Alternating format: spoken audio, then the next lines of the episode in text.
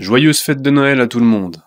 Nous réalisons cette vidéo avant Noël afin que tous ceux qui le souhaitent puissent réaliser cette pratique à temps. Revenons d'abord un peu sur ce que représente en réalité la fête de Noël. Nous entendons parfois que c'est une fête chrétienne, puis que les païens aussi fêtaient à leur manière Noël en décorant un sapin entre autres choses. Nous tombons alors fatalement dans ce débat où on dit que l'Église catholique a volé cette fête aux païens pour représenter la naissance du Christ. On peut aussi remarquer que selon certains pays et certaines époques, la date n'était pas toujours le 25 décembre. C'est le pape Libère qui a souhaité christianiser la date du 25 décembre. Seulement, nous pouvons aussi remarquer qu'en Orient et ailleurs, depuis des temps lointains, il y a aussi une période souvent fêtée, qu'est le solstice d'hiver. Le solstice d'hiver est le jour où la nuit est la plus longue de l'année.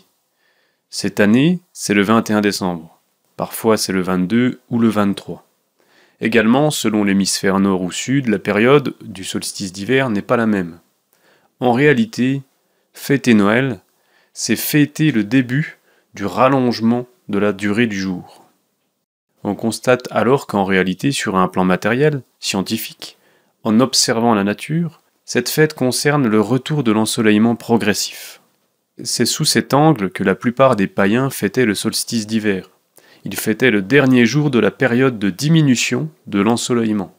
Cela indiquait le début du renouvellement de la nature grâce à l'astre roi. Ils y mêlaient différentes pratiques, différents cultes, mais c'était ce qu'ils fêtaient. Le soleil a toujours été vénéré dans la majorité des anciens peuples. C'est le soleil qui donne vie à tout ce qui existe sur cette terre. Enlevez le soleil pendant plusieurs jours, et il ne reste plus rien de vivant ici-bas. Mais pour les chrétiens, est-ce réellement une fête différente? En apparence, oui, mais en réalité, non. Voici pourquoi. Pour comprendre, nous avons besoin d'un peu de connaissances antiques. Pour les chrétiens, Jésus-Christ est le Rédempteur du monde, celui qui a racheté les péchés du monde celui qui nous offre la possibilité de retourner vers Dieu. Dans l'existence de Jésus, on remarque que tout ce qu'il a vécu a aussi une dimension symbolique qui peut se rapporter à ce que vit la nature. Nous devons comprendre quelque chose de fondamental. Le Christ, avant d'être incarné en la personne de Jésus, est un des trois rayons de la Trinité, un des trois rayons créateurs. Le Fils s'incarne en l'homme dûment préparé tel que Jésus. Jésus a montré le chemin que nous devons tous emprunter pour incarner le Christ en nous-mêmes. C'est ainsi que Jésus ne dit jamais Moi, Jésus.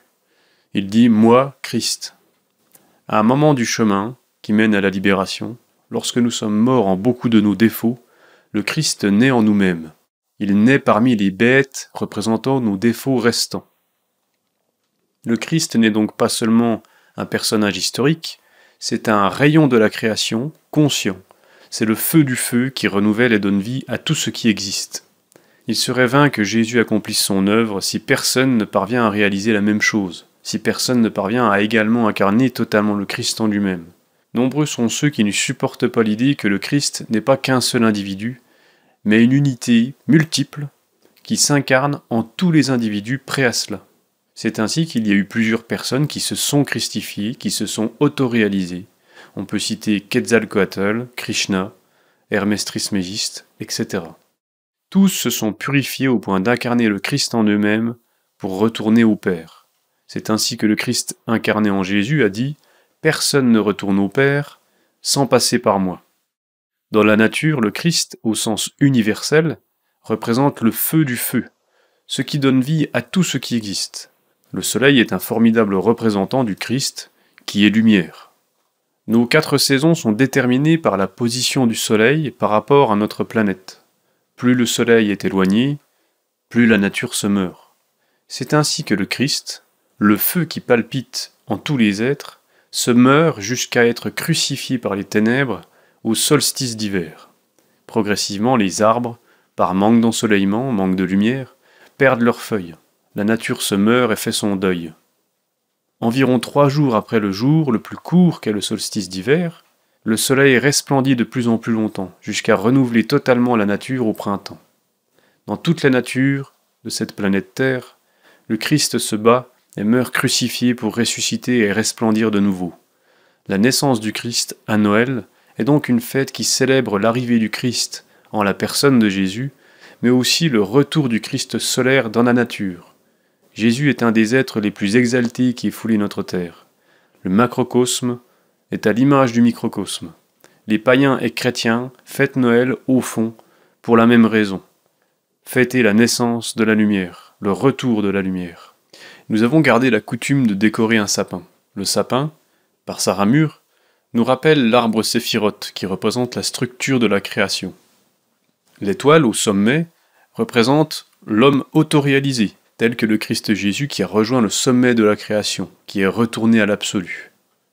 L'étoile à cinq pointes, en ce sens, représente l'homme qui n'est pas tombé, qui brille avec le Père, tandis que la pointe vers le bas représente l'homme qui est tombé, qui s'est séparé de son Père. Noël est donc une période particulière sur notre planète, car elle reçoit, après de grands moments de ténèbres, un nouveau souffle de vie.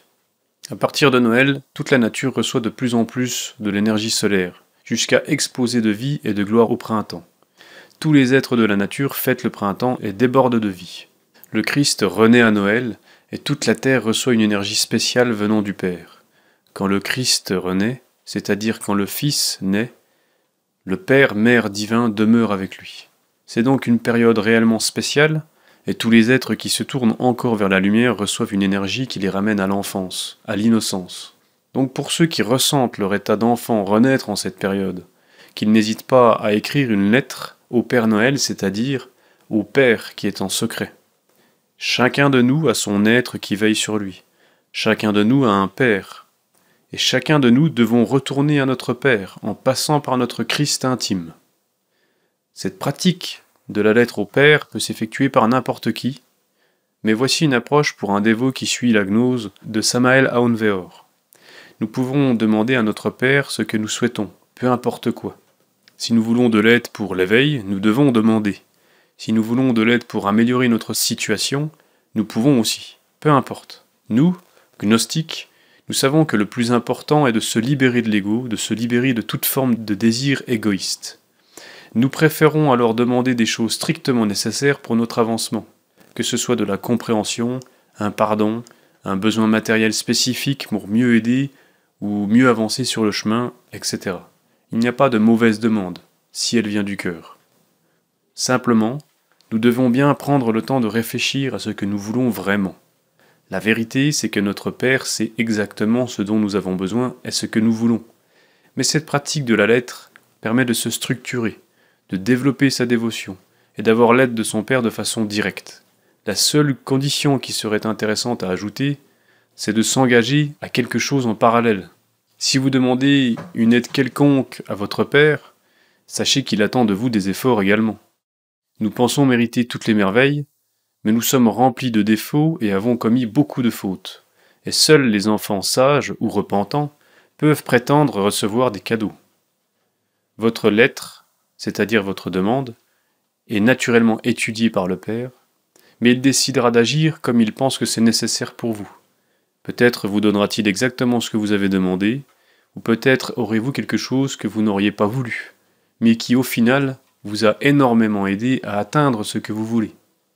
Dans tous les cas, étant donné notre pauvreté d'âme, il est important de s'engager en échange. Si vous souhaitez de l'aide financière, promettez que vous aiderez également ceux qui en ont besoin.